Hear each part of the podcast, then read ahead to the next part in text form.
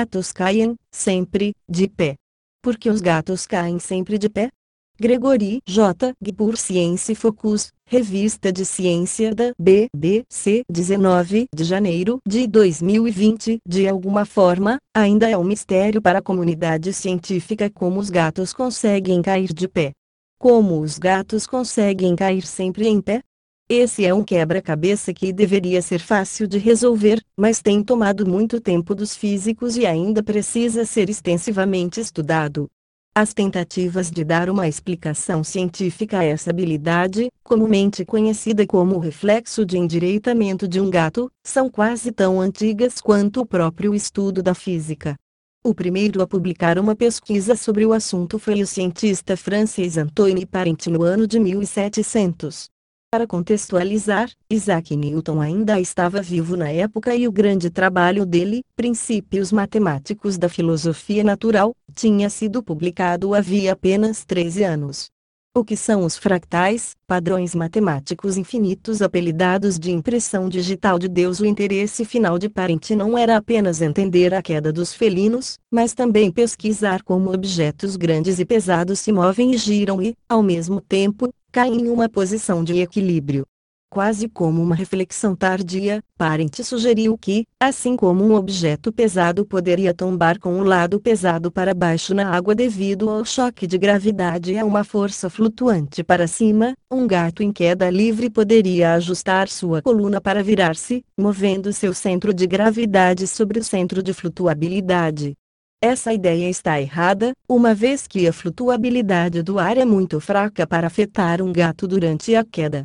Mesmo assim, essa explicação, e outras derivadas dela, permaneceram comuns em livros populares sobre gatos durante a metade do século XIX. Desde a época de Isaac Newton, já havia curiosidade em entender como os gatos se endireitavam em queda livre. A comunidade física, no entanto, já havia encontrado outras explicações. No início do século XIX, havia um crescente reconhecimento de que certas propriedades fundamentais da natureza são preservadas em qualquer processo físico. Muitas pessoas estão familiarizadas com o conceito de conservação de energia, a ideia de que a energia não é criada nem destruída, mas transformada. Por exemplo, quando um carro se move, isso ocorre por conta da conversão da energia química do combustível no movimento mecânico das rodas. Quando o carro para devido à ação dos freios, o movimento se transforma em energia térmica devido ao atrito. Está provado que esse fato é preservado em qualquer processo físico. Para um único objeto em movimento, o impulso é o produto da massa vezes a velocidade, e os objetos mais pesados e mais rápidos têm mais impulso do que os leves e lentos. Outra lei de conservação foi reconhecida em meados do século XIX, o princípio de conservação do movimento angular. Uma consequência imediata dessa lei é a observação de que não é possível que um objeto comece a girar sem que outro objeto gire na direção oposta, com a mesma magnitude cinética. Isso é muito fácil de perceber. Se você se senta em uma cadeira com rodas de escritório e vira o corpo para a esquerda, a cadeira gira para a direita. Uma vez que a lei da conservação de energia foi reconhecida, os físicos logo determinaram que um gato simplesmente não poderia girar sobre si mesmo em queda livre assim que começa a cair. O consenso foi de que um gato, no momento em que começa a cair, deve ser empurrado para fora de sua cavidade para criar uma rotação inicial que o faz aterrissar em pé. Mas essa explicação foi derrubada no dia 22 de outubro de 1894, na Academia Francesa de Ciências, pelo fisiologista Etienne Jules Marey. Ele apresentou uma sequência inédita de fotografias de um gato caindo, tiradas em alta velocidade, mostrando claramente que o gato começa a cair de cabeça para baixo, sem qualquer rotação, mas ainda assim consegue se virar e cair de pé. A revelação das fotografias levou caos à sala.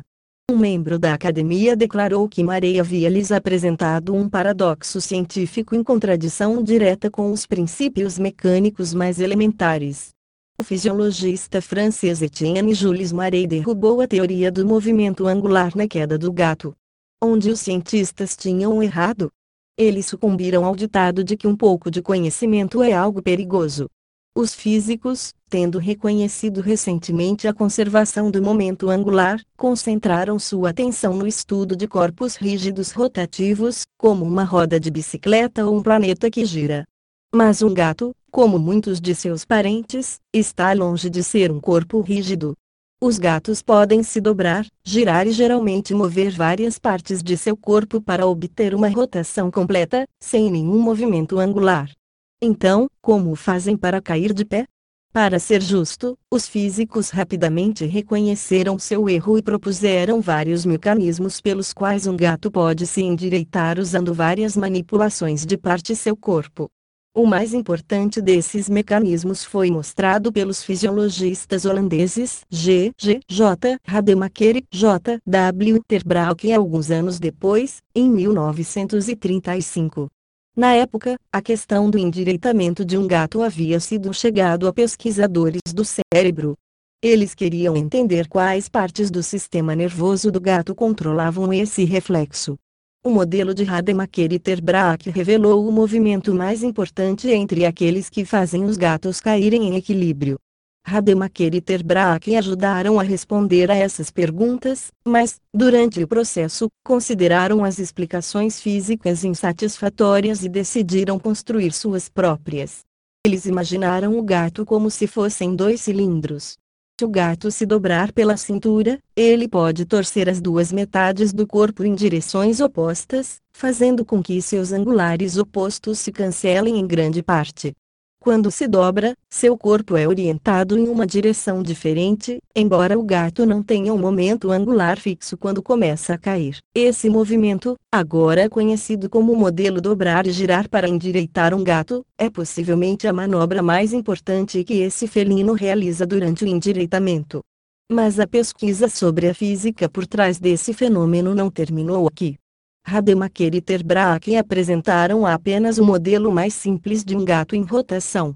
Eles capturaram a essência do movimento, mas não todos os detalhes. O que podemos aprender com os gatos em queda? No final dos anos 1960, o mistério voltou a gerar interesse porque a NASA, Agência Espacial Americana, queria ensinar seus astronautas a girar em ambientes flutuantes.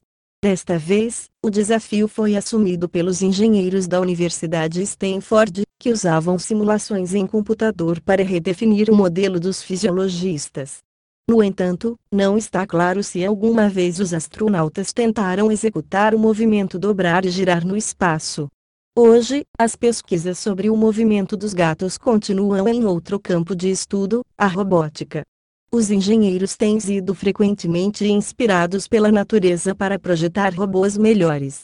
E os gatos fornecem uma estratégia para fazer com que o robô caia de pé minimizando os danos físicos provocados pela queda.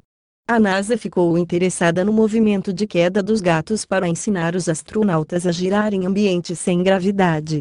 Vários protótipos de gatos robóticos foram criados, mas nenhum deles conseguiu adaptar sua queda para chegar ao chão em pé, independentemente de sua posição inicial. Então, como o gato faz isso? Parece que a resposta é bastante complicada. Embora o dobrar e girar seja a manobra mais importante, o gato usa claramente diferentes movimentos para girar da maneira mais rápida e eficiente. Embora os físicos muitas vezes busquem a solução mais simples para um problema, a natureza busca o mais eficaz, independentemente de quão complicado seja.